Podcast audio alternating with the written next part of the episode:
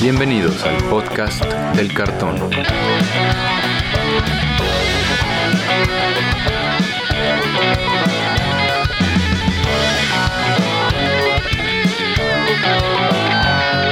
Arrancamos. ¿Qué tal amigos? Bienvenidos de nuevo al podcast del cartón, el podcast donde platicamos sobre todo lo que tiene que ver con el juego Magic the Gathering. Yo soy Andrés Rojas, también conocido como Chad, y me acompañan mis coanfitriones Brian Romero y Antonio Teddy. ¿Cómo están esta lluviosa tarde, amigos? Hola Chad, Brian, audiencia, un gusto estar de vuelta. Y pues sí, contentos con lo que vamos a platicar el día de hoy. Bueno, muchachos, pues listísimo para platicar una semana más de Magic. Un poquito como que me saqué de onda este fin de semana porque de repente ya tuvimos el, spoiler completo de las salvajadas del Drain. Y siento como que la semana pasada salió el spoiler completo de Commander Masters. y ya no sé en qué momento estoy viviendo porque siento que ya debería de haber salido y no ha salido, no sé, estoy un poco confundido. Ya, creo que ya son los pre esta semana, ¿no? no estoy seguro. Bueno, cuando nos escuchen el fin de semana. Ok, va. Exacto, pues ya se viene, como bien dice Brian, la salida de Wilds of the Drain, las salvajadas del Drain. Traemos unos spoilers aquí que la comunidad muy amablemente nos comentó son sus preferidos acerca de esta nueva expansión de Magic the Gathering. Pero antes de pasar a eso, tenemos que hacer nuestros avisos parroquiales. Recuerden suscribirse al canal de YouTube o darle like al video si nos están viendo a través de ahí. Seguirnos en nuestras redes sociales, Instagram, Facebook, Twitter, eh, también conocido como X. También calificar al podcast en su plataforma de podcast favorita, cuatro estrellitas para que, o cinco estrellitas, no sé cuántas son, el máximo si pueden. Y así nos van a poder encontrar más fácil las personas en estas plataformas. También recuerden que tenemos playeritas disponibles, las pueden ver en nuestras redes sociales, enviamos a toda la República. Y nuestro anuncio de que tenemos una nueva asociación con la tienda de cartas en línea TCG Land. En TCG Land ustedes pueden encontrar todo el cartón que buscan. Cuentan, con un stock de más de 80 mil cartas y además si no encuentras el cartón que buscas, te ponen en contacto con vendedores nacionales e internacionales para tener esos cartoncitos. Les dejamos nuestro link de afiliados en la descripción del episodio para que cuando compren en TCG Land no apoyen este humilde podcast, ¿no? Pues amigos, tenemos, seguimos con el Drain, como bien dice Brian, tenemos unos spoilers que muy amablemente Nuestros escuchas, queremos pensar, y amigos de los grupos de WhatsApp nos hicieron llegar. Tenemos varios, entonces, y son varias cartitas que no hemos comentado, y hay muchas muy interesantes. ¿Empezamos? ¿Tienen algo antes que comentar? No, no, adelante, Chad. Pues fíjense que eh, nuestro buen amigo Vico, de aquí de Coffee and Dragons Cholula, nos dice que escogió un par de cartitas que tienen que ver con uno de sus cuentos favoritos, El flautista de Hamelin y eh, habla de Totentans. Totentans, Swarms Piper. Es un Rakdos, una criatura legendaria, Human Warlock Bard. 2-3, cuesta uno negro, uno rojo y uno incoloro.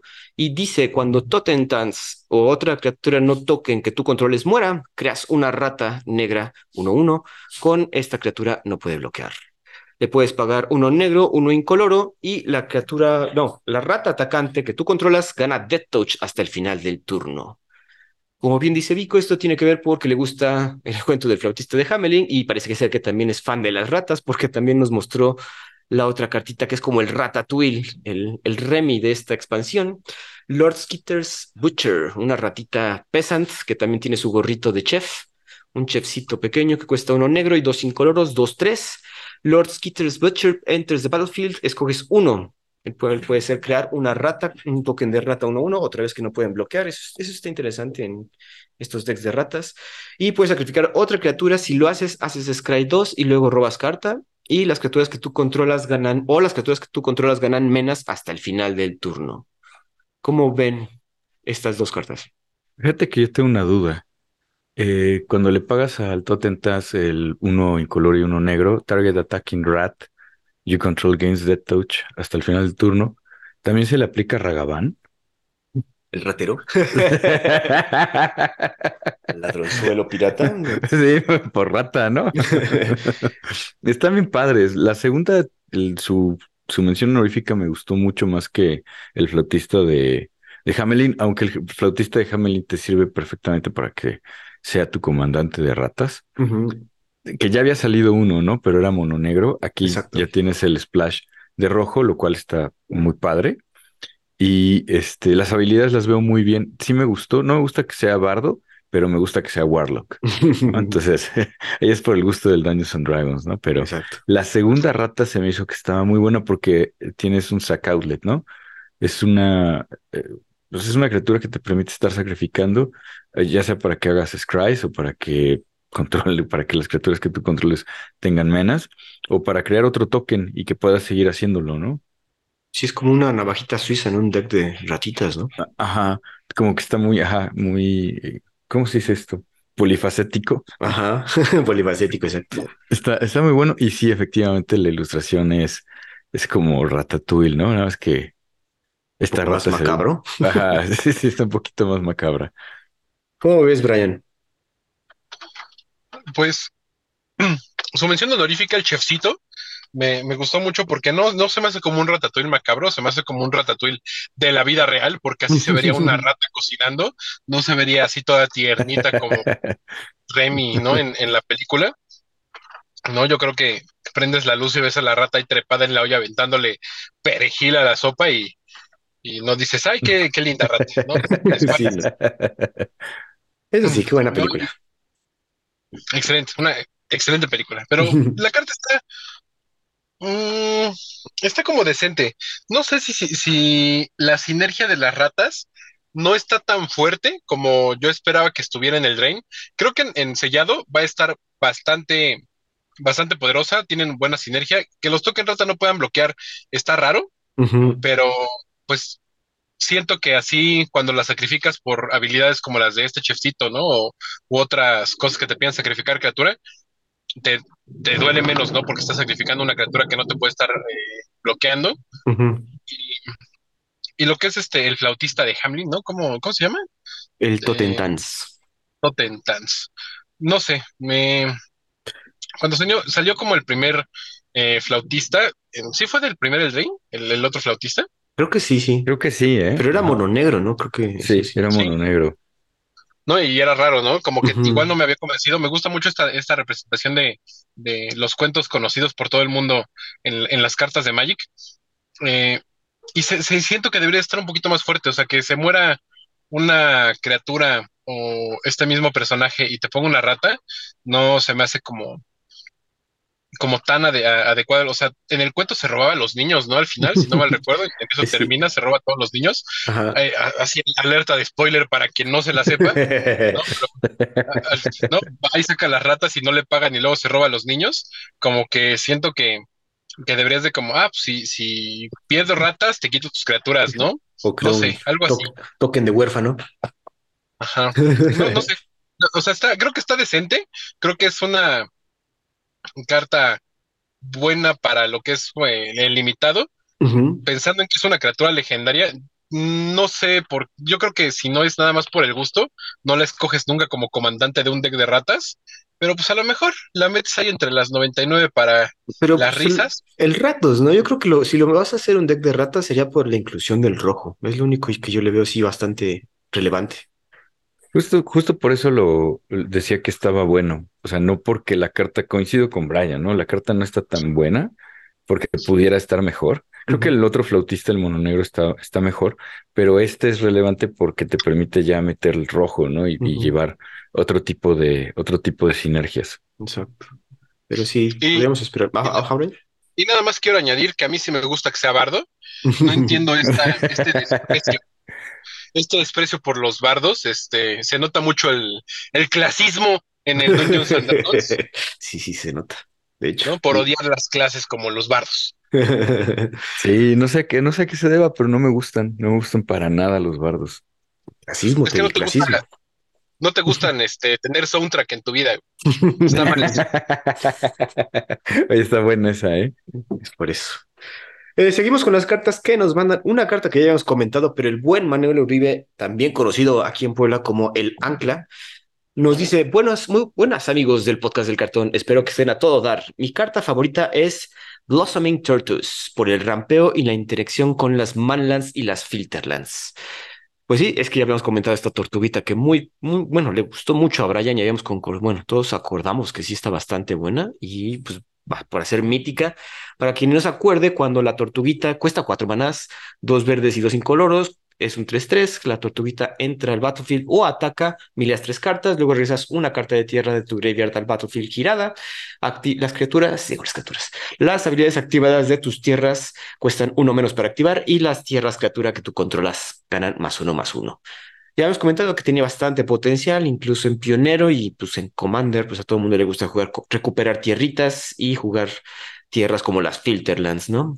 ¿Algo más que agregar acerca del señor Tortuga? No, no, que claro que sí está muy, muy bueno. Pues yo nada más creo que lo dijimos todo en el, episodio pasado de, lo buena que está la tortuga y de lo mucho que a mí me gusta. En, en particular creo que como, como para añadirle, ¿no? a, lo bueno de esta tortuga es que sí pienso que de repente puede existir muy yank, ¿no? O sea, yo estoy pensando en divertirme mucho jugando Magic en, en decks de cuatro copias, lo cual sucede muy poco, pero así cuatro mutabóvedas, cuatro eh, Mishra's Factories. Ajá, cuatro. este Inkmon Nexus, cuatro Blinkmon Nexus, cuatro Yamibaya Cradle of Growth, que es la Urbor verde, y listo, ¿no? Así de repente por pagando cero tienes ahí tu ejército de tierras que están atacando y poniendo contadores de veneno, no sé. O sea, yo estoy pensando así nada más por, en la pura diversión. y, y, nada más aclararle a toda nuestra audiencia que cuando mencionamos las tierras, las Filterlands, son las originales de Odyssey. Ajá, No, los, no los filtros populares que salieron originalmente en Lorwyn. No, esos no, porque esos se pagan con color, pero las otras con color. Sí, no, y, digo, y las versiones mejoradas de Lorwyn, o sea, las Filterlands originales ya nadie las jugaba porque está chafita, siendo honestos, pero con esta tortuguita puede que regresen, ¿no? Eh, continuando, otra carta que nos envía Jessica de, esta página de Wizards of the Coast, una cosplayer muy conocida y que le mandamos muchos saludos desde acá del podcast del cartón, nos dice, en cuanto al lore, me gustó Comilona y Amimir, así se llama la carta, debió haberse llamado Mal del Puerco para que fuera una traducción literal de Food Coma, pero la traducción oficial fue súper linda. Aunque sigo diciendo que debieron haberse llamado ovejorros, porque son abejorros, pero no abejas. En general, toda esa carta en español está muy linda. Y es que ciertamente si ven la cartita, la ilustración también está bien linda. Son unas, sí, cierto, unas ovejitas abeja. Y está, está interesante ahorita que Wizards no solo hizo como que cuatro cartitas específicas que tienen que ver con un slang aquí. Yo creo que hasta incluso latinoamericano, como esto de comilona y amimir. Amimir es una expresión que hemos estado usando como un tiempo para acá. También sacaron una carta que se llama Tough Cookie, que aquí la tradujeron como el reparte tortas. Otra de... que está genial, ¿no? Esa, esa, esa parte torta es muy, muy en español, ¿no? Ajá, incluso ya están eh, pues haciendo albures, ¿no? Porque hay una carta de un ratero específico que el flavor text dice guárdame esta y aventándose, bueno, en la ilustración se ve como el, el ratero está aventando una rata.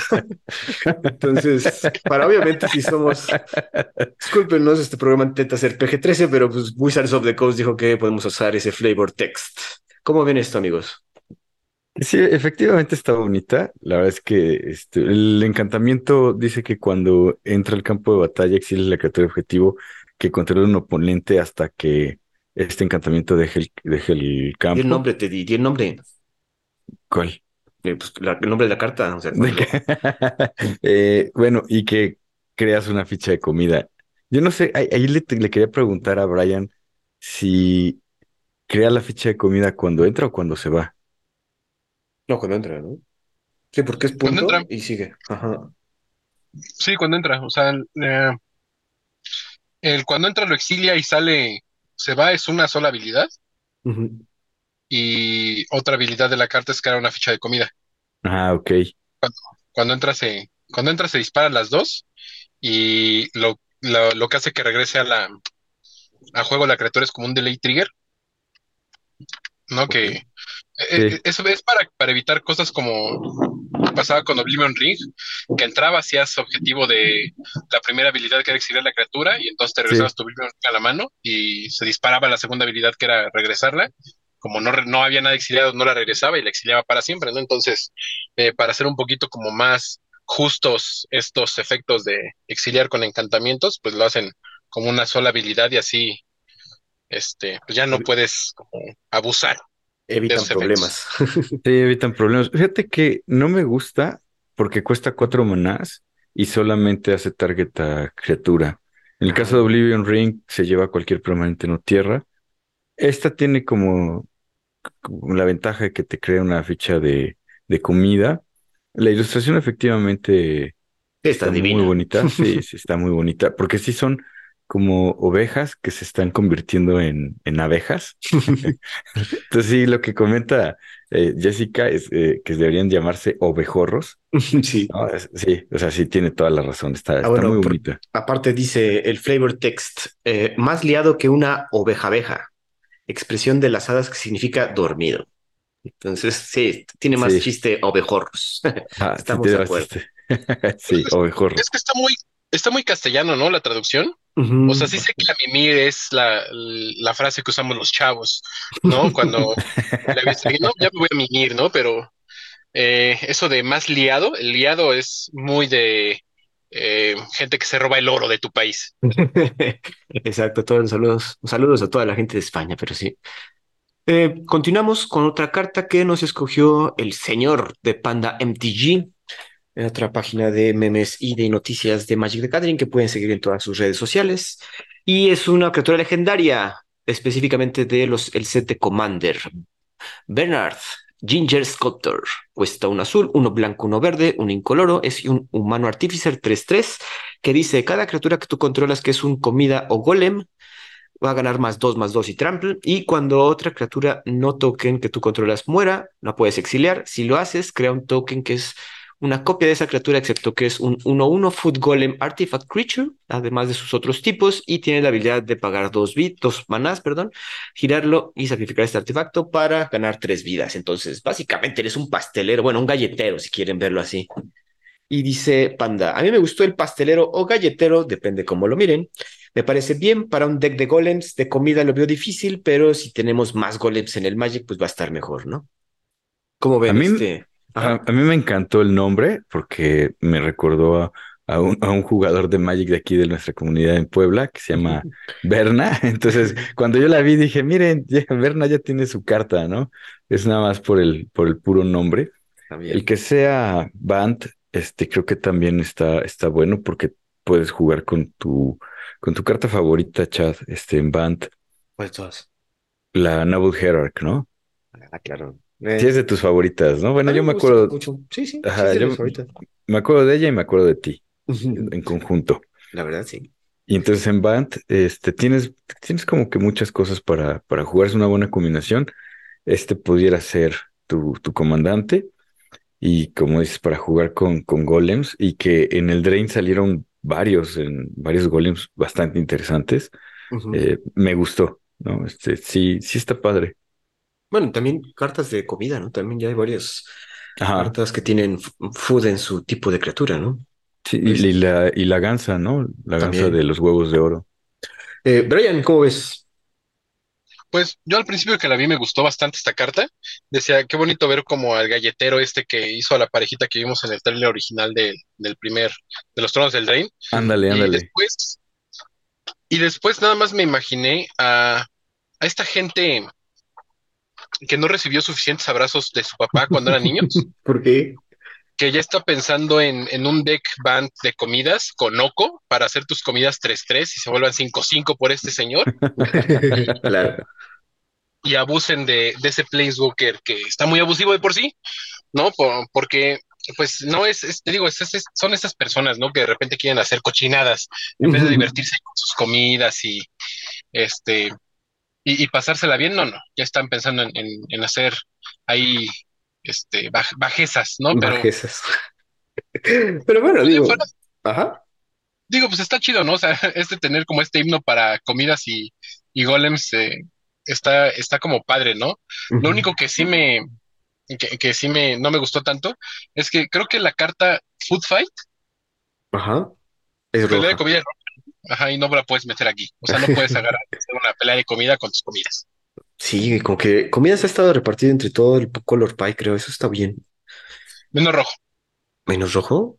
Ah, pues sí, ¿verdad? No, Es que- ¿ah? Porque, porque Sam y Frodo creo que son, Ujú, Absan. son Absan. Tienes razón, estoy, estoy confundido.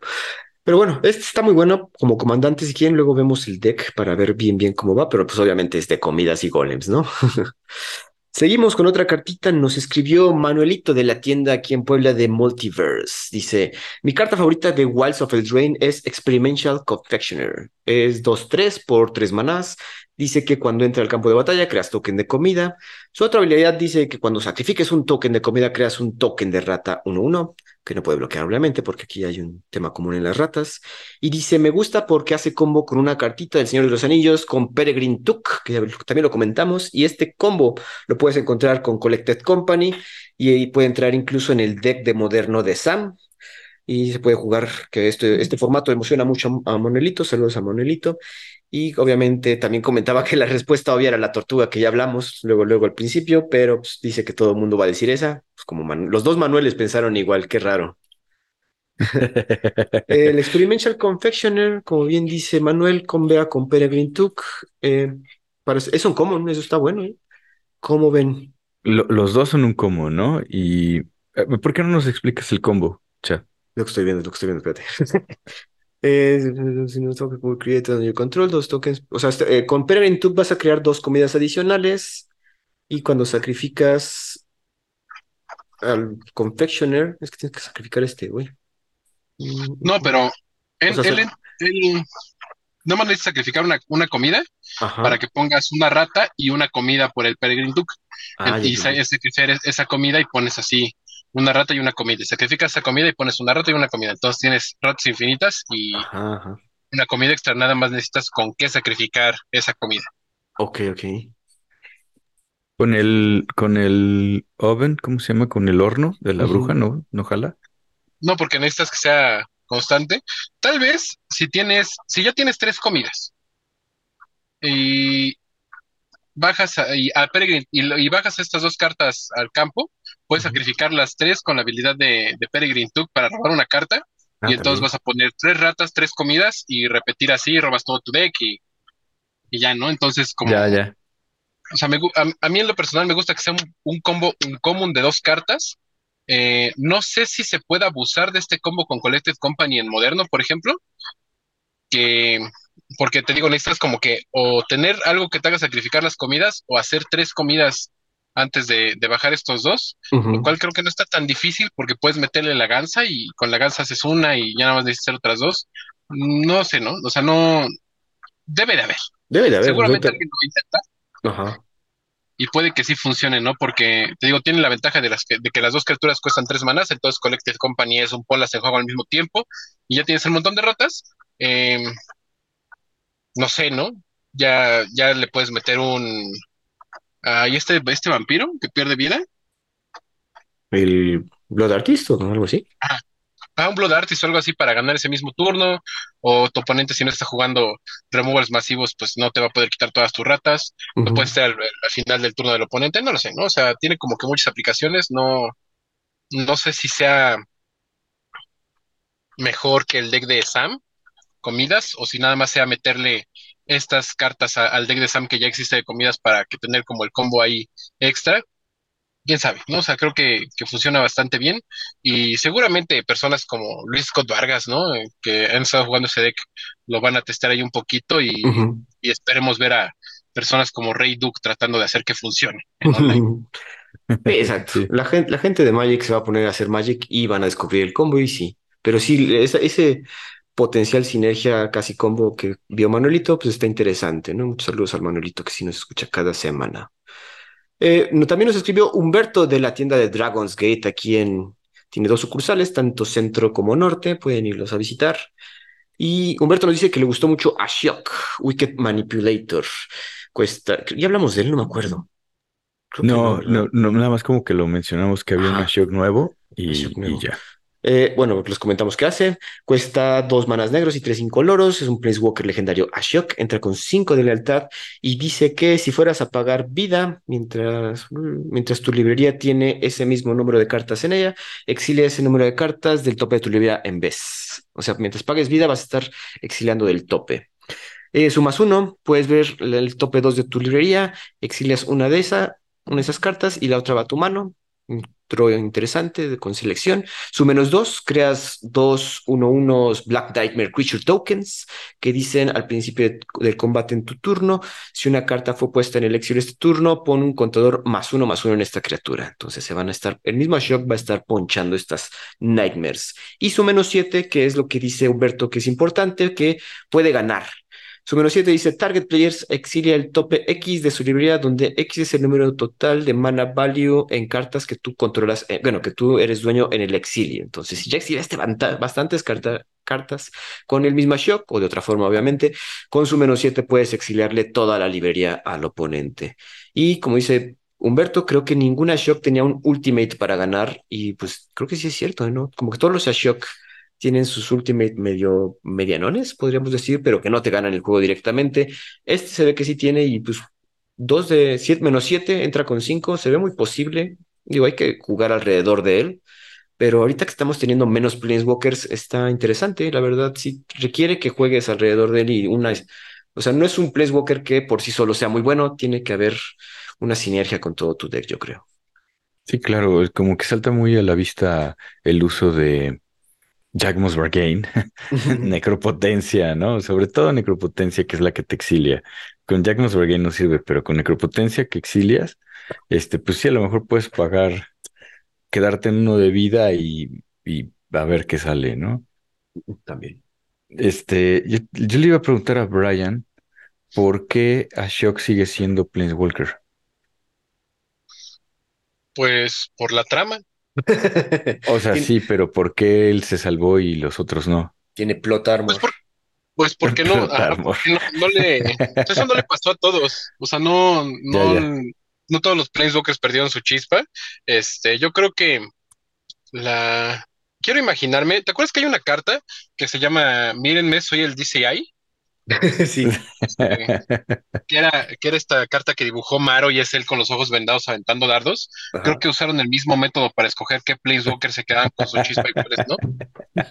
Este, o, la vieja confiable, ¿no? De ah, aquí tenemos impresiones de todos los Planeswalkers, vamos a, a ponerlas todas en una mesa, les vamos a pasar un ventilador y las que caigan al suelo pierden su chispa. Y así, ¿no? ¿Quién sabe, no? O sea, no, no sé cómo haya sido la, decisión creativa de que fueran Planeswalkers o no algunos de estos. Yo creo que también tiene que ver con el, favoritismo de ver a ciertos personajes por otros lados. y Ashok que es este... Es popular, ¿no? También un concurso de popularidad, quizás.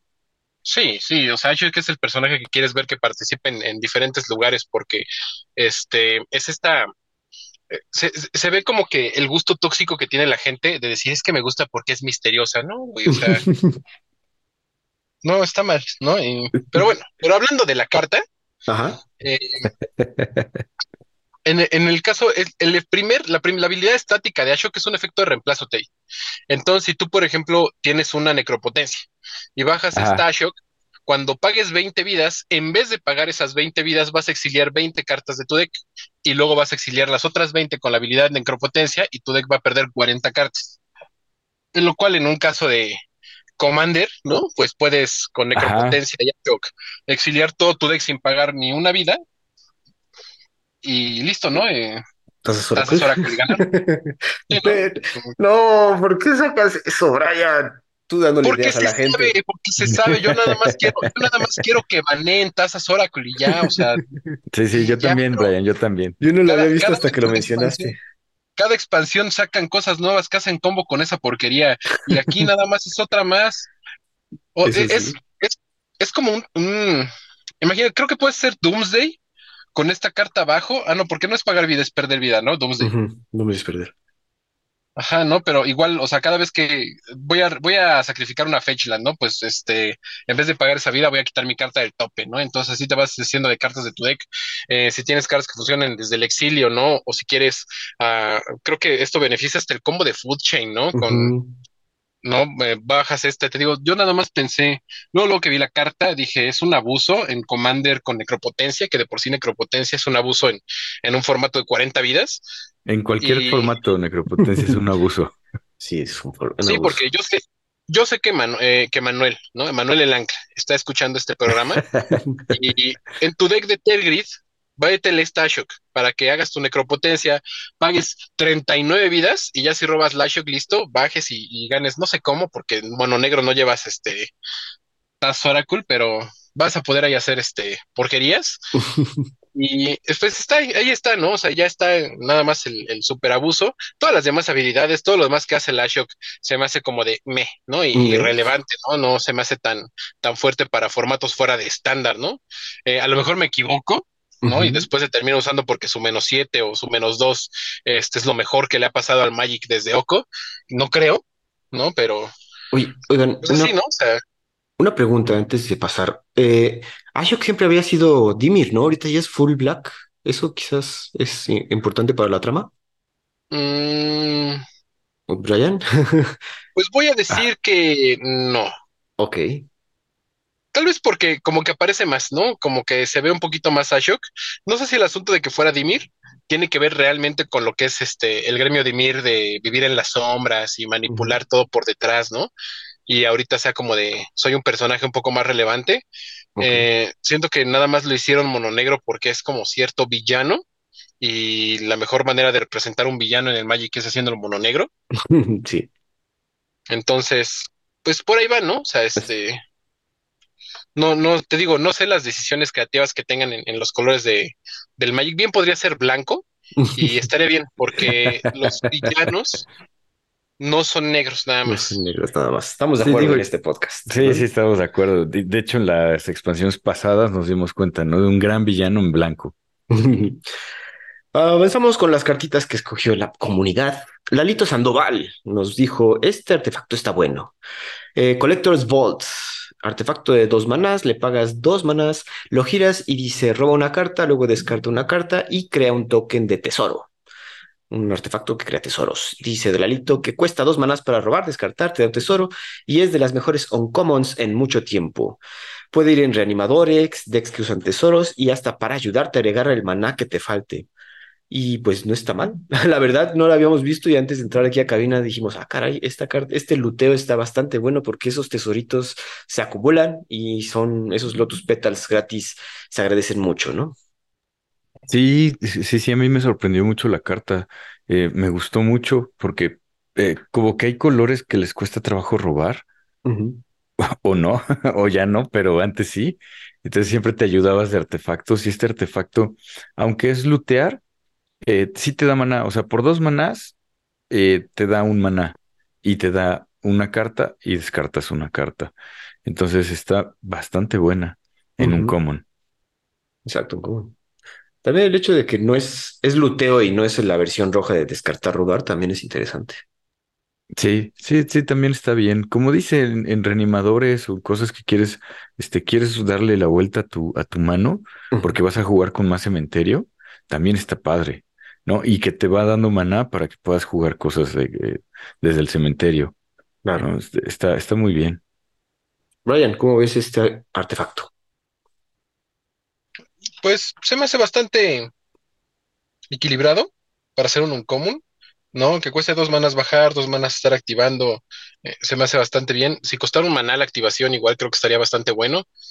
Eh, pero mm, está como que muy difícil ver el valor, ¿no? De utilitario de una carta uncommon de este tipo, porque eh, nos podemos imaginar como los mejores escenarios todo el tiempo, ¿no? Así de que, ah, pues voy a descartar mi Iona que voy a revivir, ¿no? O este ángel que te da protección contra un tipo de carta, ¿no? O cosas así.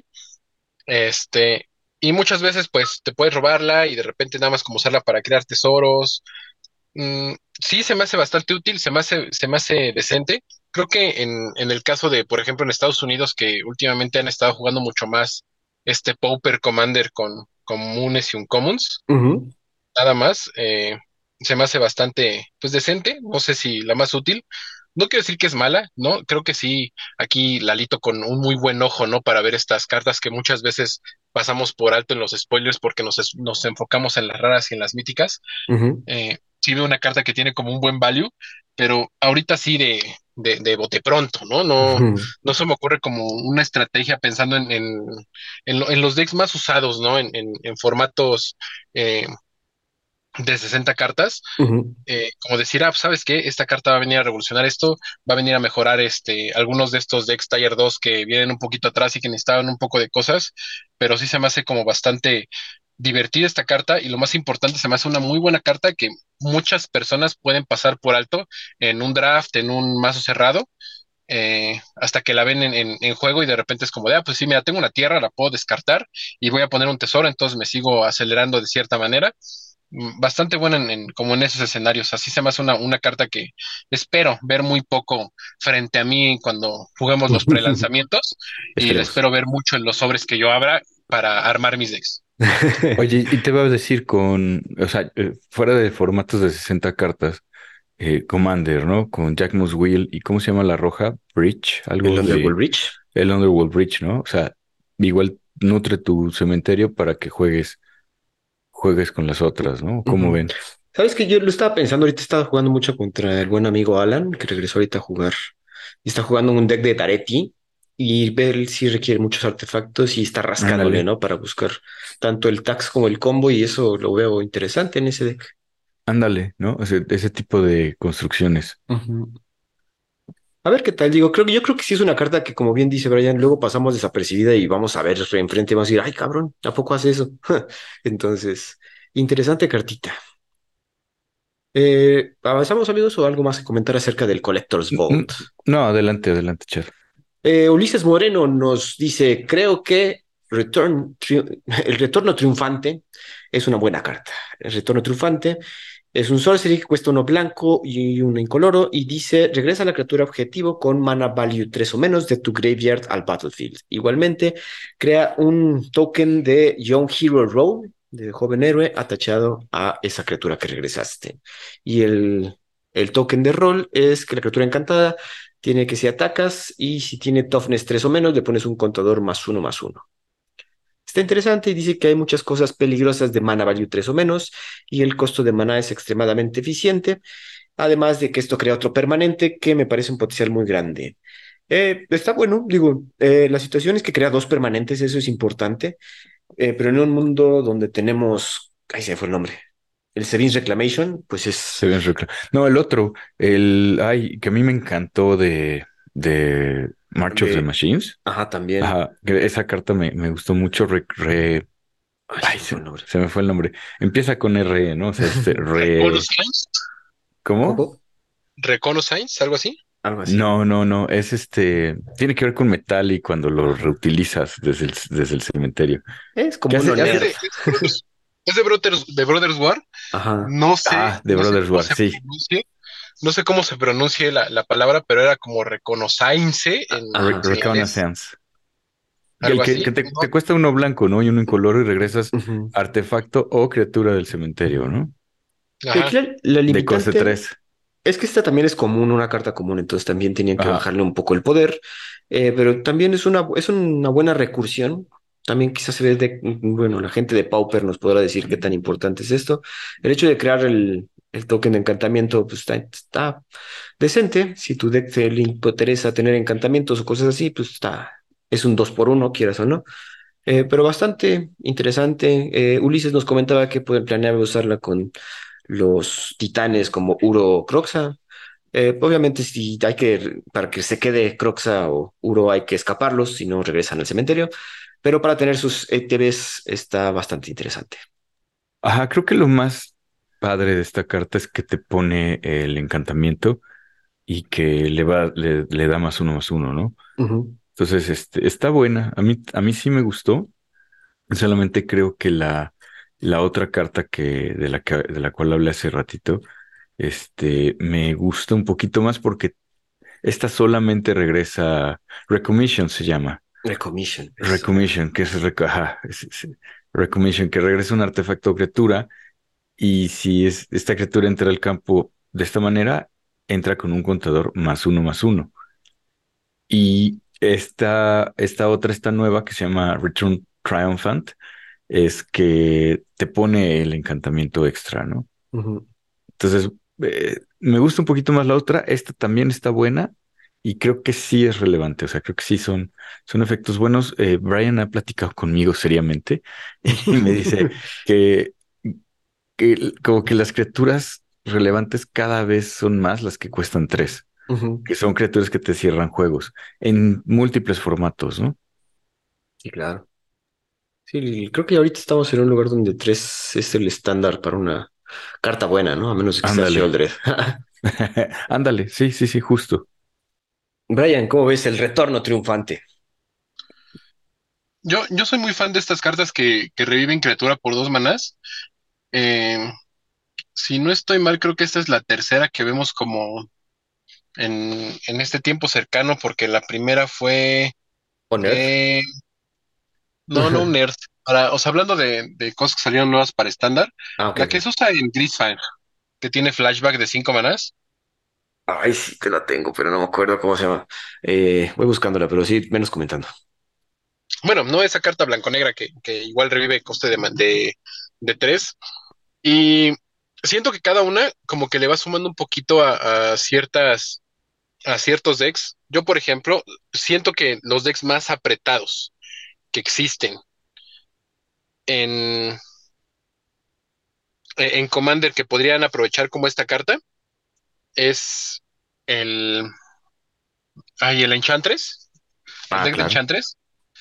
Y pensando, ¿no? Que creo que todos los enchantres o los mejores enchantres cuestan tres manás, ¿no? Cities cuesta tres, cuesta dos manás, el, el, el encantamiento que, la criatura de encantamiento que genera maná por encantamientos cuesta dos manás, entonces puedes como que revivirlas con esta y que te sume un encantamiento juego también es importante, ¿no? Como para ese deck.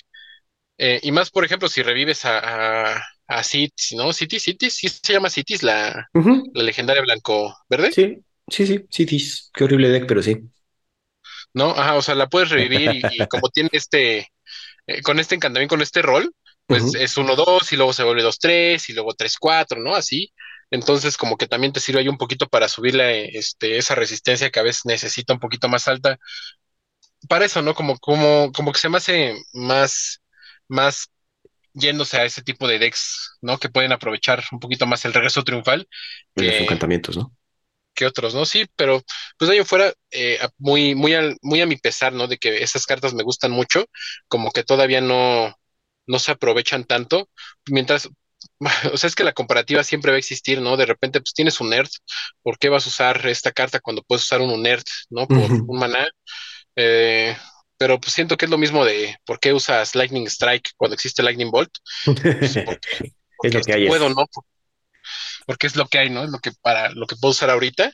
No sé, tal- ya pensando en un estándar de tres años, tal vez esas cartas en algún momento lleguen a ser relevantes. Yo espero que sí, por el mero gusto de que me gusten, pero no quisiera que fueran un poquito más poderosas. Yo también estoy de acuerdo. Que lo más poderoso es Sevin Reclamation y pues no es legal en esos formatos. O sea, es, es poderosa Sabine's Reclamation porque, Porque el flashback te da, revuelve dos, dos porque, permanentes. porque tiene flashback, ¿no? Ajá, y el flashback te- te... devuelve dos permanentes. Ajá. Pero el flashback cuesta cinco, ¿no? Cuesta cinco. Sí. Eh, digo, algo tenía que costarte. Sí, cl- no, no, claro, claro. Fíjate que a mí me gusta mucho Recommission. Recommission. Yo, yo creo que es sobre Sabine's Reclamation. Pero sí, creo que son tres cartas que hacen cosas parecidas. Bueno, cuatro con un Ujú. que hacen cosas parecidas. Va a depender, como dice Ryan, de la temática de tu deck. Yo creo que sí, Enchantress se beneficia mucho de esta nueva, más que de las otras dos, ¿no? Exacto. Avanzando, amigos, eh, varios, bueno, no varios, tres personas de nuestro, en nuestra encuesta nos dijeron que les encanta, les gusta y prefieren a esta cartita. Ya hablamos de ella, el legendario artefacto criatura Food Knight Sir Ginger de Mill Ender, la cual ya habíamos comentado. Si no se acuerdan qué hace, odia a los Planeswalkers, básicamente. Como sabemos, se comieron a su prometido, entonces viene a vengarlos y hay un Planeswalker, si alguien controla un Planeswalker de los oponentes, va a tener Hexproof, Trample y Haste. Si es un 3-1, cuando otro artefacto que tú controlas se va al graveyard del battlefield, pones un contador más uno más uno en Sir Ginger y haces scry de uno y tiene el habilidad de las comidas, que obviamente si la sacrificas por dos manas y girándola, vas a ganar tres. Y bueno, aquí vida igual a su poder, entonces puedes ganar más de tres vidas. Y nos dijeron tanto Byron de Parmesano Gaming que Sir Ginger le gusta mucho. ¿Por qué? Nos dice porque odia a los Planeswalkers tanto como yo. El buen Byron, un jugador old school que no es muy fan de los Planeswalkers, como bien nos comenta, También el buen Joshito nos dice que Sir Galletín, así le puso, es una carta excelente que muestra el coraje, poder y heroísmo que hasta el ser más pequeño puede poseer. Aparte, creo que puede servir para darle al menos un poco de poder a modular. Saludos a los cartoneros. Sí, también cierto, no habíamos pensado que, que, que todos esos decks de modular que aún existen por ahí pueden beneficiarse de Sir Ginger o en este caso Sir Galletín, como dice Joshito. También un jugador Boros de equipos llamado Vic, saludos al buen Vic, así le pongo yo, dice que también recomienda a Sir Ginger porque todos recordamos el primer tráiler de cómo se comieron a su host bando y desde que supe que regresaría al Drain quería verla como criatura legendaria y se cumplió. Pues felicidades al Vic porque sí vio a Sir Galletín regresar. Pues sí, creo que es una carta que... o sea, todavía ni sale la expansión y creo que ya es medio icónica entre la comunidad. Sí, definitivamente. ¿eh? Eh, sobre todo el flavor pegó mucho en el corazón de los jugadores. a mí también me gusta mucho por eso. Y, y sí, verla como muy enojada. este, me, me, encanta la carta. Me, me, encanta. No tengo más que decir, está, está padre. El, flavor es, eh, incluso como decimos, por intended, el flavor está muy bueno. Sí. Brian, ¿algo comentar acerca de Sir Galletín? Ya, pues ya dijimos todo lo que tenemos que decir de esa carta. Es muy buena. gente de buenos gustos, ¿no? Que escoge a Sir Galletín como su carta favorita, pero muy bonita. Muy buena carta. Ojalá sí, sí tenga bastante uso. Esperemos que sí. El buen Vic, como les comenté, es jugador de Boros, equipos por excelencia. También nos recomendó Kellan de Fey Blooded, que también hablamos de esa carta la vez pasada, y dice los primeros comandantes con aventura y en especial esta, Kellan de Fey Blooded, porque pues, a este al buen Vic le gustan los equipos.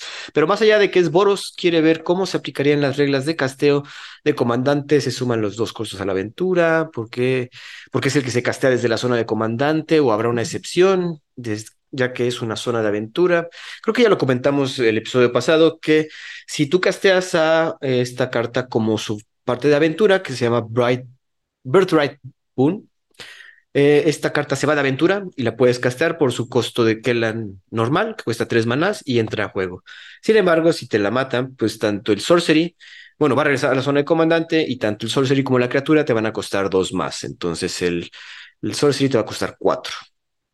¿Cómo ven? Es que Boros Equipos, sí lo platicábamos, sí está muy impresionante esta carta, o sea, sí está muy buena.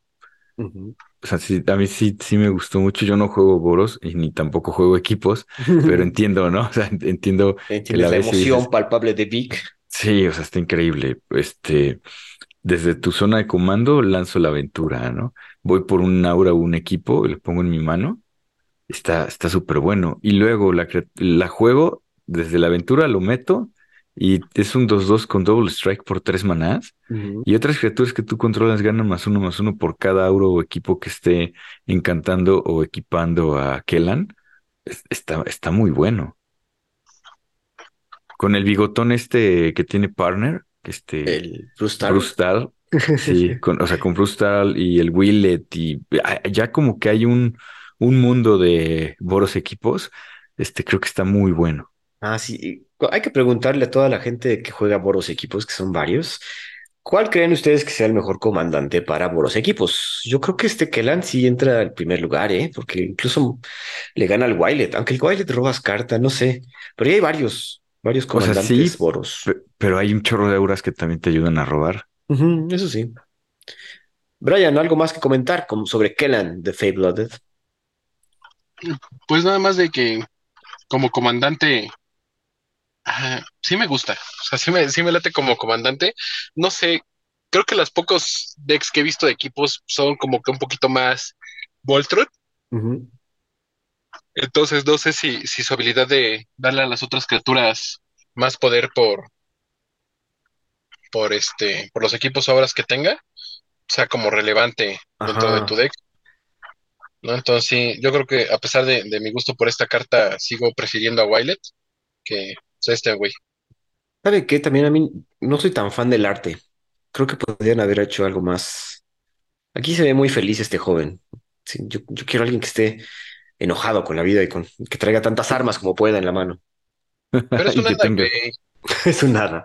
Pues, pues con más razón, ¿no? Como que las hadas son medio mala onda, ¿no? En el reino. Pero, Son- pero no viven enojadas, o sea, viven Ah, felices no. porque andan haciendo ahí sus, este, ¿cómo se llama? Travesuras. Sus travesuras, no sus villanías. Sus, sus villanías, ajá. Entonces, no, pues ¿por qué vas a andar triste si puedes andar haciendo este todas tus tus villanías sin, sin consecuencias? Exacto. No sé, habría, habría que preguntarle a la comunidad, porque yo creo que este está mejor que Willet. Pero, nos pero igual, Bueno, que también igual ahorita ajá, bien dice equivoco. Brian que la, la, la configuración del deck es diferente al deck Voltron por excelencia, porque aquí sí quieres más Sí. criaturitas para que tengan el bono de Kellan, ¿no? sí, exacto. Eh, continuamos. El buen Roy de Coffee and Dragons Cholula nos dice que le gustó Mosgood Dread Knight, porque de dos manás es un 3-2 con trample y se me hace muy chistoso y robar cartas es increíble. Así dice. Eh, es Mosgood Dread Knight, es un huma- humano knight, obviamente, 3-2, cuesta su forma de criatura, es uno verde y uno incoloro. Eh, tiene trample y cuando muere puedes castear del graveyard su habilidad de aventura hasta el final de tu hasta el final de tu siguiente turno.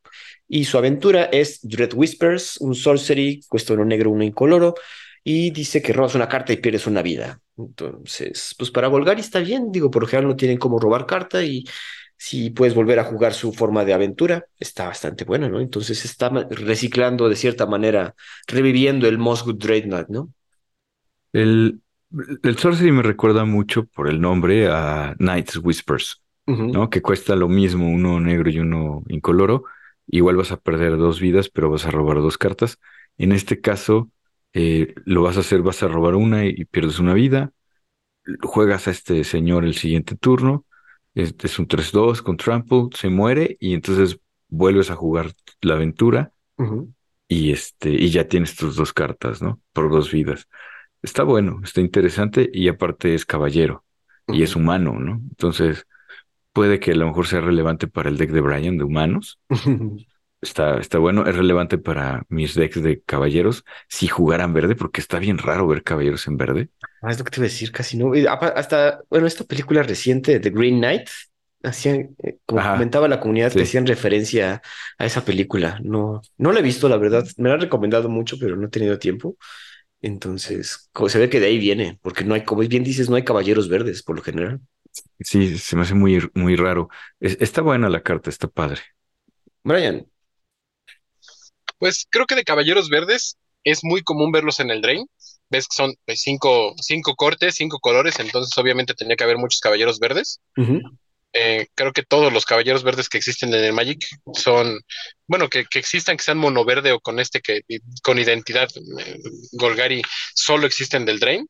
Creo, creo, la verdad no, ya no, con tanto producto eh, extra, ya no estoy tan seguro de, de, Sí. de si lo que estoy diciendo es verdad, pero podría apostar una picafresa a que es así. Sin embargo, este sí me, me, fíjate que creo que estamos en un punto en el Magic en que ver que esta carta es un 3-2 por 2 manás es lo único que no me gusta, porque bien pudo haber sido 3-3, Eso sí.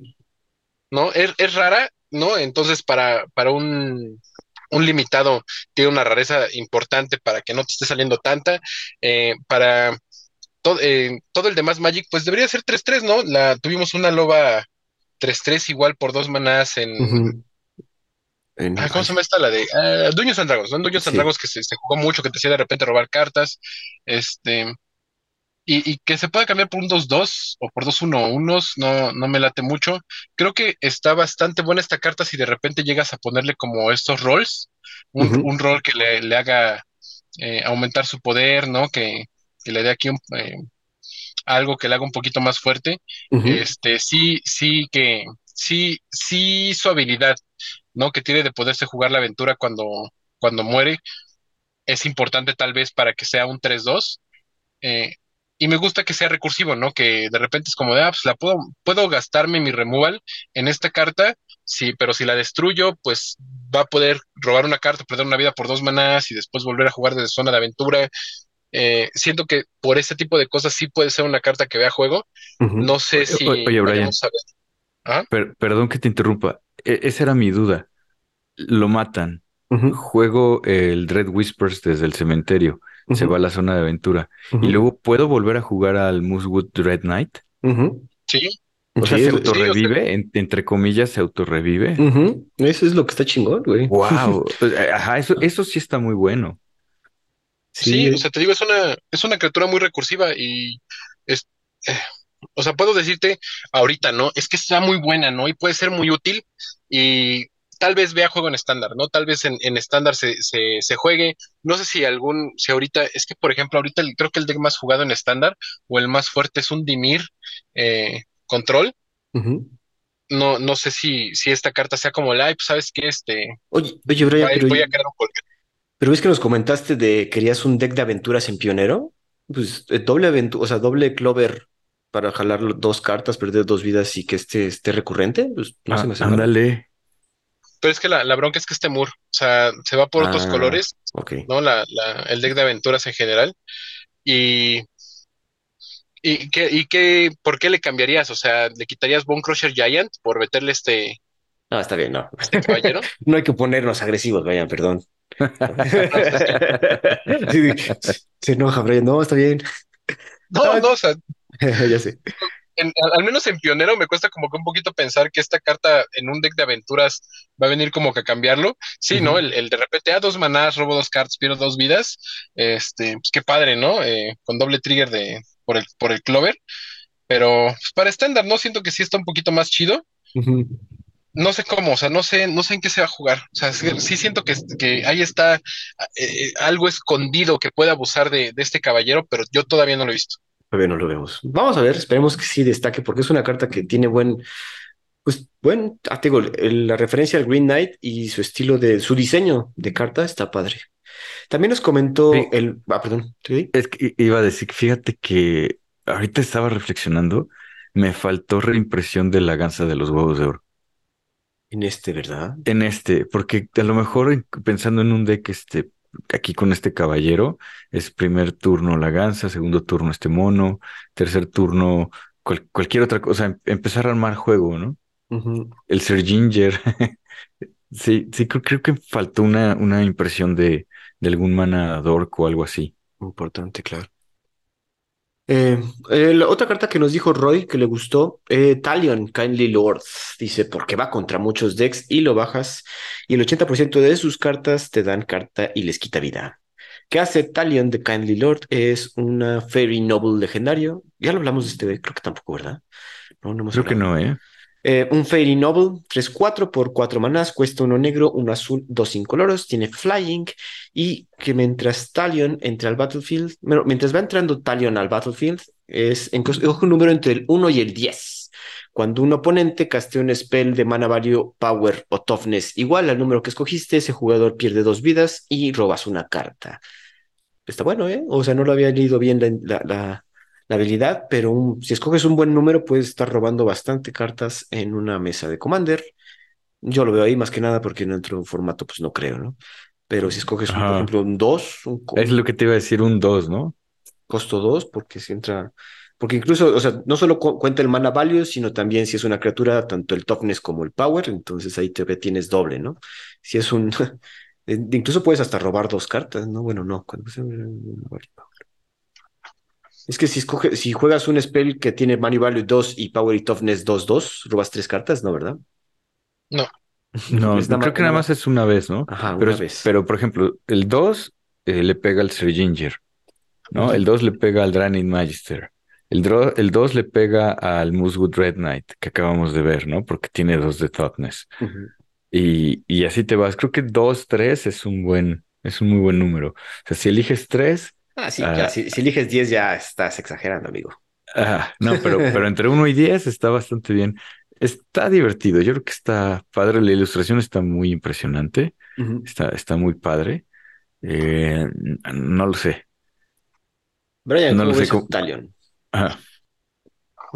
Ay, me, me gustaba mucho hasta que vi que costaba cuatro. Si costara tres manás, creo que estaría demasiado poderoso y vería juegos en Legacy porque entraría en nada más.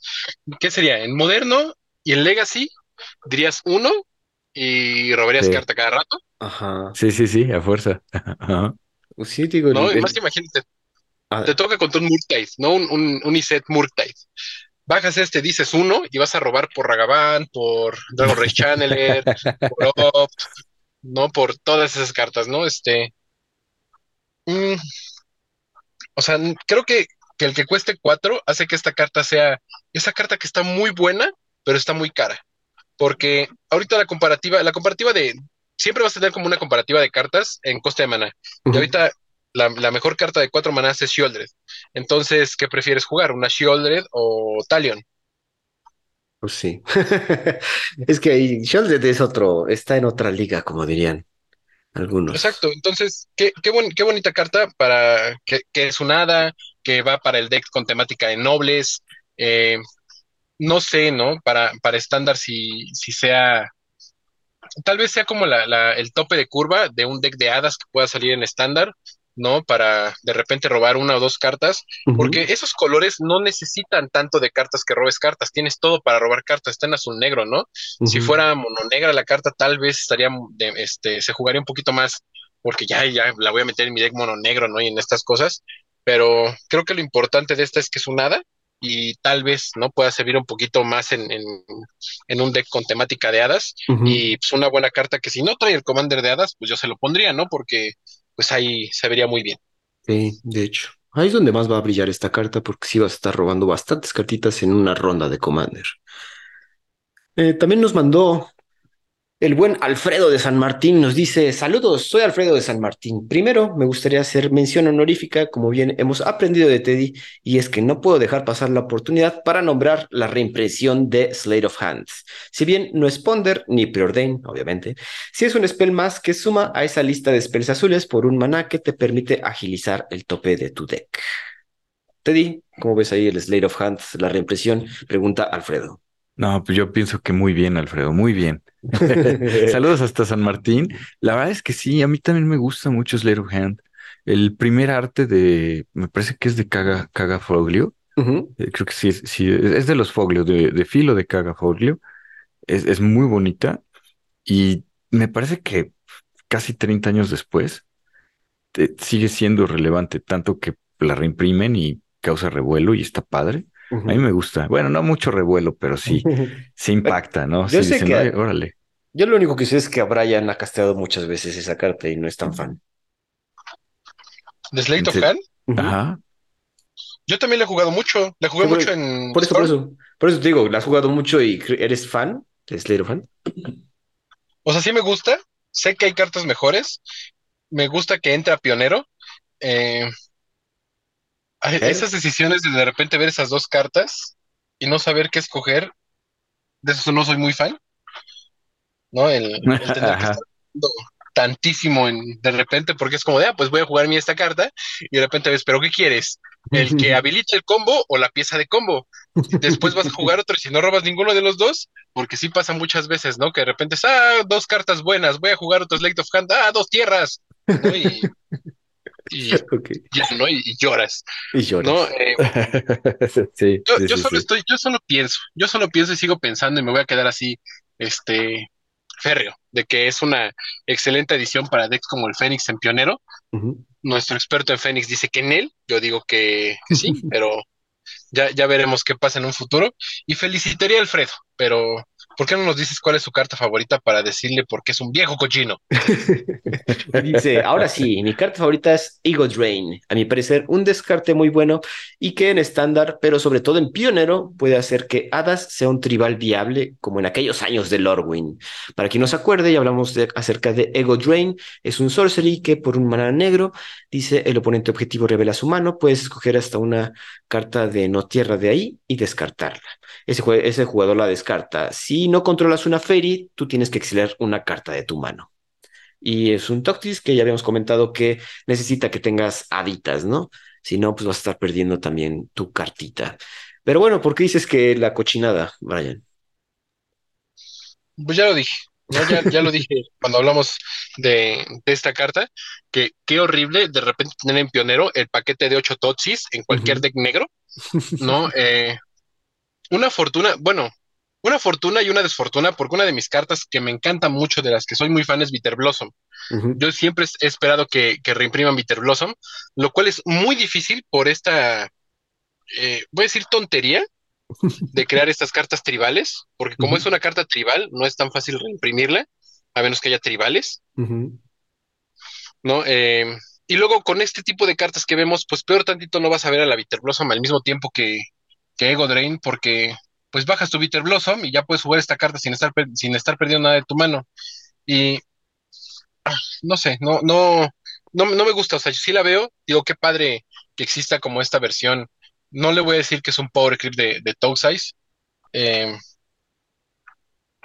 pero, Qué, qué, qué, bueno verla, ¿no? O sea, es que qué padre que, que tengamos, porque creo que no, no, Touch Size no es, ¿no? Pero, bueno, o sea, qué, bueno que tengamos como esta versión de Touch Size que de repente te puede afectar también tu mano y al mismo tiempo es como de, pues sí, pero mira, si no tengo mano y robo esta carta, te voy a tirar una carta y va a ser mejor que un Touch Size porque no voy a exiliar nada de mi mano. Eso sí.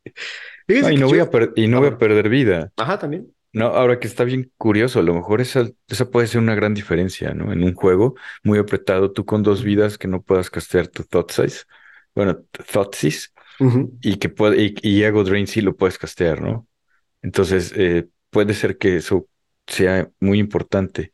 Ah, bien curioso que normalmente no verías reimpresión de Bitter Blossom junto con una carta como Ego Drain, pero este año todo, todo pinta en contra de Brian y se reimprimirá Bitter Blossom con Ego Drain. También. Pero no estándar. O sea, no está legal. estándar. No, no, no, claro, claro. Sí sería demasiado A, alguien que también le gustó esta carta es al buen Simón. También dice que Ego Drain es la mejor carta de la expansión por mucho. Va a llegar a revolucionar el Dimir como lo conocemos tanto en estándar como en pionero. Se verán bastantes copias de esta cartita. Y estoy de acuerdo con Simón. De hecho, yo sí soy, no quiero decir fan, pero sí estoy, ya, estaba medio planeando armar un Dimir Ferris y esta carta viene muy bien para esa estrategia. Entonces, yo estoy igual que todos ustedes feliz de esta. Para jugar con tus ocho Toxis. Para jugar con ocho Toxis, con los Yuta Takahashis que ya compré. Entonces, y ahí hay cositas que sí, los Ferris, pues, como que sí me llaman la atención. ¿Verdad, Brian? Qué asco. Qué asco. Qué asco hacer esas cosas. Qué asco. No, Brian, déjanos jugar. O sea, no, no, deja jugar a la gente, deja jugar a la gente. ¿Por qué le quieres quitar toda su mano? No, no toda, nada más una. Estás como la gente cochina de moderno que dice, ay, mira, puedo revivir a mi Griff en turno uno y quitarle dos cartas de la mano. No. esa, es la jugada, ¿eh? Esa es la jugada, revivir al Griff. Es una, es una estrategia que no todo el mundo es fan, pero cuando tú la haces, se siente bonito. Pero bueno. También nos escribió el buen Rick Hinojosa, un green, un green mage muy conocido de acá.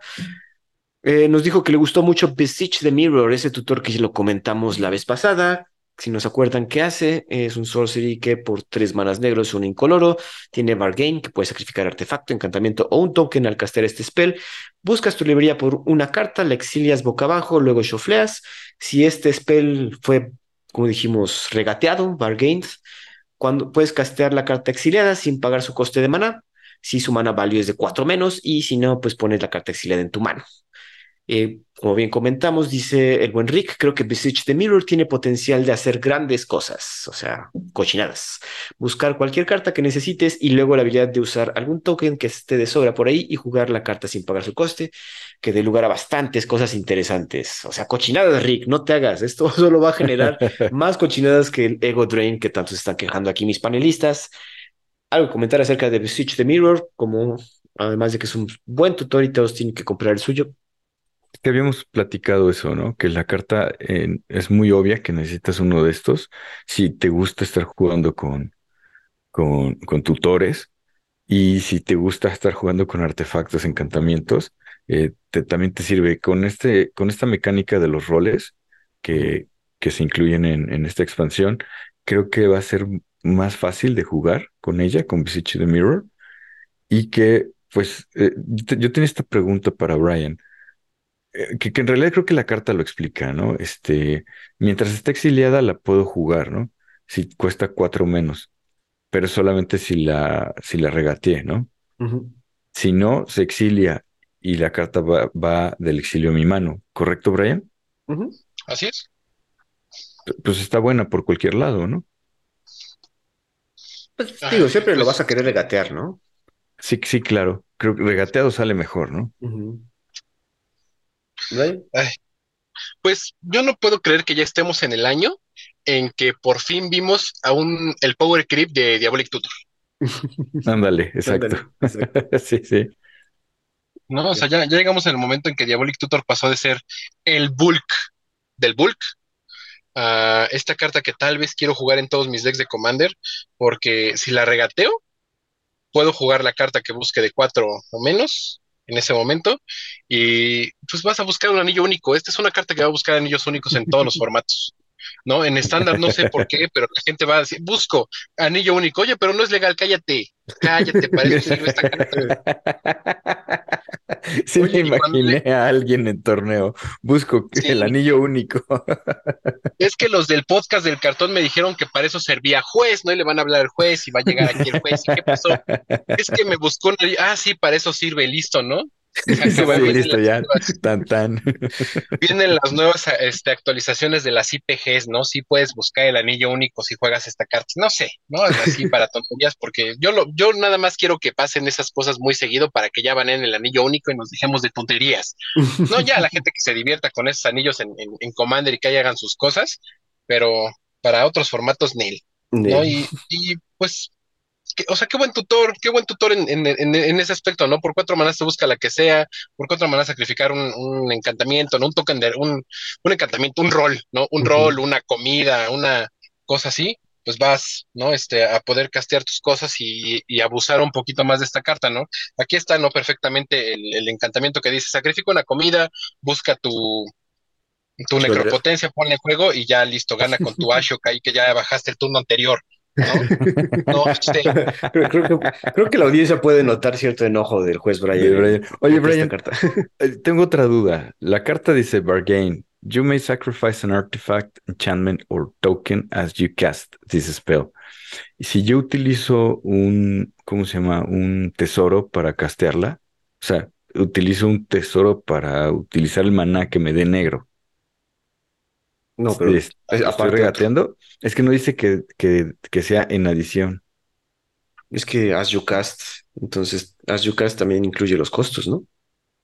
cuando, cuando defines como qué va a ser la carta, Ajá. este, te pide que si, si la... Ay, no tengo la regla ahorita en, en la mente, ya salieron las, las, ¿Las notas? las reglas de esta expansión, ajá, ya salieron las notas de, de release de esta expansión y olvidé checar precisamente la de, la de esta carta, o bueno, la de la mecánica de Bargain, pero es al momento como de, de la resolución, ¿no? Ok. Ah, ok. O sea, sí lo casteo pagando cuatro manás y cuando se resuelve, entonces sacrifico el... Es que es- no, no, no es cuando se resuelve.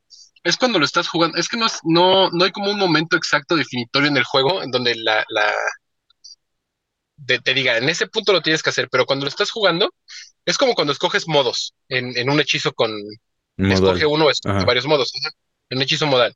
¿No? Este, cuando lo estoy jugando, yo voy a decidir si la voy a regatear o no. En este momento es cuando lo voy a sacrificar mi, mi artefacto, mi encantamiento, mi, mi, mi token, ¿no? Y esto va a suceder antes de que gane prioridad el jugador no activo. ¿No? Tu, Ah, tu oponente, ok. decirlo, ¿no? Tu- tus oponentes, antes de que ganen prioridad, este, tú vas a decidir si este hechizo está siendo regateado o no. Aquí va a haber varias llamadas, yo creo, a los jueces acerca de rulings, porque va a ser como de, pues voy a jugar esta carta, voy a buscar. Y el típico jugador de Magic acelerado le va a decir counter. Y el otro dice, bueno, bueno, se counteré, ya no sacrifiqué nada. Y dice, no, pero tú ibas a sacrificar el, el, lo ibas a bajar regateado, ¿no? Pues sí, pero no te esperaste a que yo te dijera. Exacto, amigos. Esperen a que ya anuncie todo el spell y ya después counterear. Exacto. Recuerden, así como de, quiero jugar esta carta, ¿la vas a regatear? Sí, no, ah, bueno, counter, ya que te dijeron si sí o si no. Lo mismo con los hechizos modales. Voy a jugar esta carta, ¿qué modos vas a escoger? Este y este. Ah, bueno, entonces ahí, counter. ¿No? Y ahora ya saben, amigos, tips del tío Brian para sus juegos de Magic. Pues bueno, estamos todos de acuerdo, incluso el buen Rick, que Visage the Mirror es una muy buena carta y todos tienen que conseguir su copia mítica, entonces van a tener que buscar.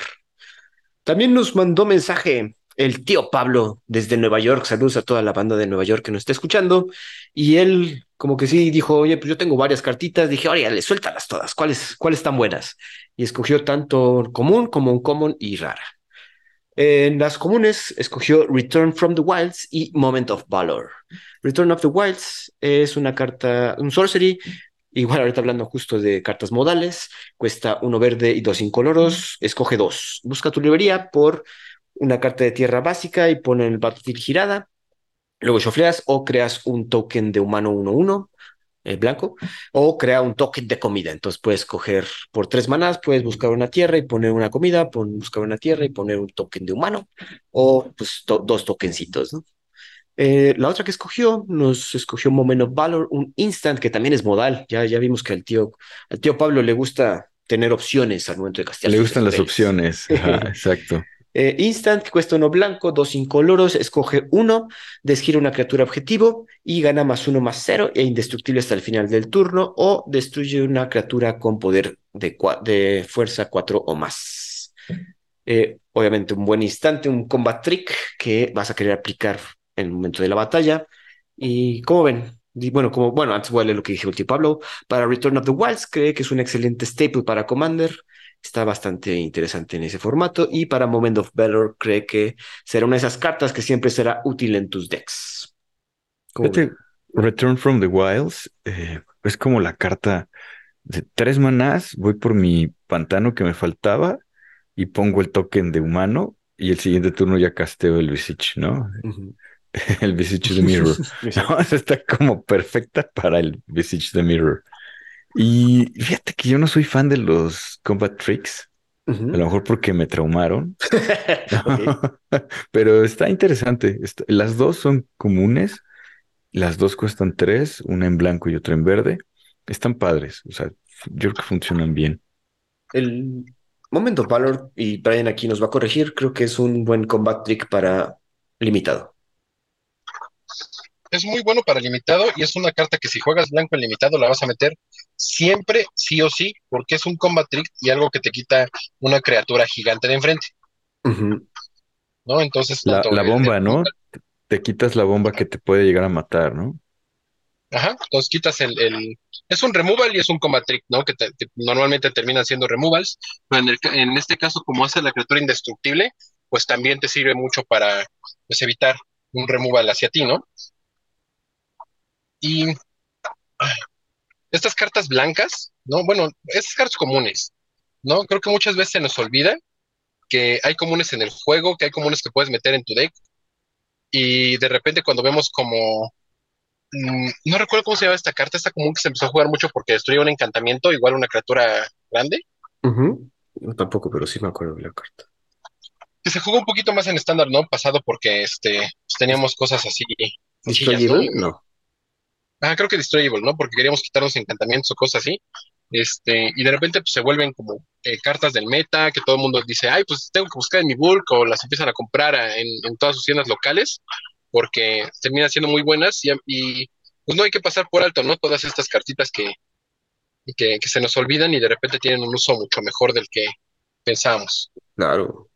Sí, la verdad, a mí, de las dos, la que más me gustó fue Moment of Valor, para estos. Yo soy fan de los combat tricks, como ver esa cara de lo pones de decir, no. Entonces, por eso soy más fan. Ajá, creo que te digo que me traumaron y los odio, ¿no? Pero, o sea, está buena. Esa es una buena. carta, sí. Eh, también el tío Pablo nos recomendó otra vez también el Collector's Vault como un common. Ya hablamos acerca de este poderoso artefacto. Entonces también le gustó el tío Pablo. Tiene buen gusto. En, las cartas raras nos puso dos y creo que la temática de ratas viene dura aquí en el Drain porque nos recomendó Song, The Song of Totentans, que es un sorcery que cuesta uno rojo y X y crea X ratas negras 1-1 que no pueden bloquear. Y en las criaturas que tú controlas ganan haste hasta el final del turno. Entonces, como bien dice aquí el poderoso tío Pablo. Song of Totentans es un buen finisher en varios mazos. Si estás jugando con el flautista de Hamelin, creo que este es un buen finisher. También nos recomendó el Tangled Colony, que es ratas, básicamente, ¿no? Eh, criatura rata de cuesta uno negro, uno incoloro, es un 3-2 por dos manas que las ratas no pueden bloquear, vienen muy rabiosas esta expansión y cuando la Tangled Colony muere, crea X ratas negras 1-1, así que no pueden bloquear otra vez, donde X es el número de daño que, se que has hecho este turno. No, el número de, de daño que se ha hecho este turno en general. No, no, no tiene que ser tú. Entonces, la Tangle Connolly comenta que será una bomba en mazos de sacrificio y una pieza muy interesante para disuadir a que te ataquen, ¿no? Porque si se muere la Tangle Colony vas a poner toda esta explosión de ratas, ¿no? Muy, muy de moda estos, esta, este tribal de ratas, ¿eh? Y, y ya vimos que el, bueno, se vuelve un poquito útil el Totentas, ¿no? Para incluir el rojo. Exacto. Entonces creo que pues eh, están bien. Eh, a mí me gustaban las ratas que te descartan. Como que estas ratas que no puedan bloquear no me encanta, pero estas son del Drain y las que descartan son de Dominaria. Entonces, bueno, ahí hay la, la diferencia. Están padres. El, creo que la Tango Colony ya le había mencionado Brian y, y también creo que sí es una obvia inclusión porque sí está muy buena. Brian, ¿cómo ves tanto temática de ratas? Pues no sé si ratas vaya a ser como un deck eh, que se juegue muchísimo o que sea un, taller alto dentro de estándar. Pero al menos, la, por ejemplo, la Tangle Colony, yo ya dije mi molestia que no se llame Rey Rata, porque es un, es un Rey Rata. Espero nuestros escuchas no hayan buscado Rey Rata en Google. y no sé, se me hace como. O sea, está, el, el Tangle Colony está padre hasta que ves que no puede bloquear, eh, pero sirve para sacrificios, ¿no? Como dicen, entonces tal vez ahí esté útil, mm, no sé, no, no, no sé qué tan, qué tanto, porque hay, hay algún ahorita, este saca outlet, algo que, que, con, que te permite estar sacrificando constantemente. Eh, no creo, sí. Pues no hay Viscerasir, no. No. No se me viene a la No, mente es, uno. Pues es como el, si no estaría en rato de sacrificio y no, no, no hay nada. ajá, no, o sea, no, no, no, pues, te digo, no, no que recuerde como así, y que estas ratas no puedan bloquear, siento que es este, como cierto drawback bastante pesado en, en, en el caso de tokens. Este, y la canción de Totem Dance me gusta mucho pensando, dejando de pensar que son ratas. O sea, si, si quitas, si quitas de tu cabeza eh, el tipo de criatura de esos tokens y lo usas como un, voy a poner cinco tokens con prisa que van a atacar el todo lo que entra en juego, o lo voy a usar por uno rojo para darle prisa a mis otras criaturas que, que acabo de jugar, Mm, sirve bastante. Creo que tiene como potencial de usarse. No sé si, si se vaya a usar mucho en, en, en, en estándar, así como el hay. Pues ya de ocho manás lo voy a jugar. Eh, no sé, porque, por ejemplo, teníamos el, ¿qué es el Shivan Devastator, ¿no? El que cuesta uno rojo y X. Y no se ha jugado, este, ¿verdad?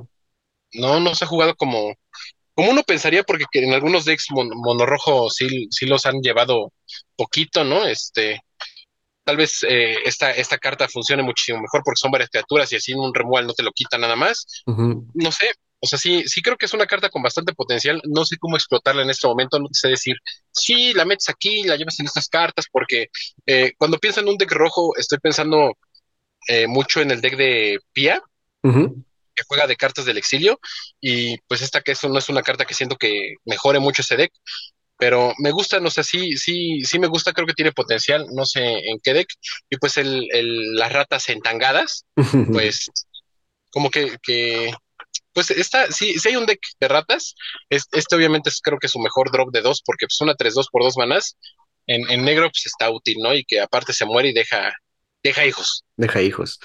Es, el drawback de que no puedan bloquear las ratas, sí, habrán hecho testeo y han de haber visto que sí estaban muy poderosas como tokens, porque pues es, sí es relevante ese drawback en, en las ratitas, ¿no? O, quisieron como aumentarle la cantidad de cartas, porque ahora vas, o, o sea, tú en tu deck de cartas, digo, de, deck de ratas de Commander vas a tener que tener tanto token de rata que pueda bloquear como token de rata que no pueda bloquear, ¿no? Entonces, e- esa también es un drawback incluso al crear a crear mazos alrededor de este tribal, ¿no? Y bastante porque, o sea, sí, sí lo piensas y, y imagínate, ¿no? Si, si las ratas entangadas, una tres dos de dos manas, se cambia por una tres tres y aparte te deja tres uno unos que pueden bloquear también. O sea, sí, sí, sí es mucho poder, ¿no? Sí es, sí es poderte quita- quitar seis criaturas uno uno o dos criaturas tres tres por dos manás. lo cual es demasiado, ¿no? En, en este caso. Y entonces, pues sí veo como el que no pueda bloquear un buen drawback para que esta carta en específico no sea tan fuerte, pero para lo de los tokens, ah, no sé, no, no, no, no, no estoy tan convencido de que sea lo más fuerte, pero tal vez seguramente en el testeo lo probaron sí pudiendo bloquear y era demasiada fuerza y, es, iba a hacer que los decks, que otros decks agro no pudieran existir sin estrellarse contra un montón de tokens de rata. Entonces, pues tal vez sí, sí esté bueno, pero pues hace que, que cuando pienses en, en quiero jugar estas cartas, te entre como la duda de si realmente van a ser buenas.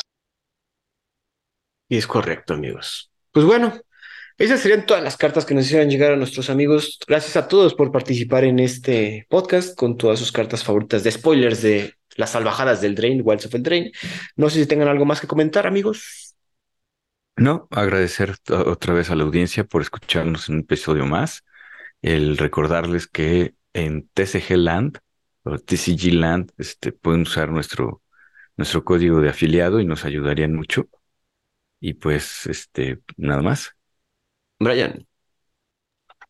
No, pues muchísimas gracias a la audiencia, a todos los que participaron en esta dinámica para mandarnos sus cartas y permitirnos pues, compartir con ustedes eh, lo que opinamos también de sus cartas favoritas, aunque a veces tal vez no opinemos igual que ustedes, pero qué bueno no ver como esta gran variedad en, el gusto de todas las personas. Y recuerden, ¿no? Estas cartitas, cómprenlas en TCG Land, ahí nos ayudan también.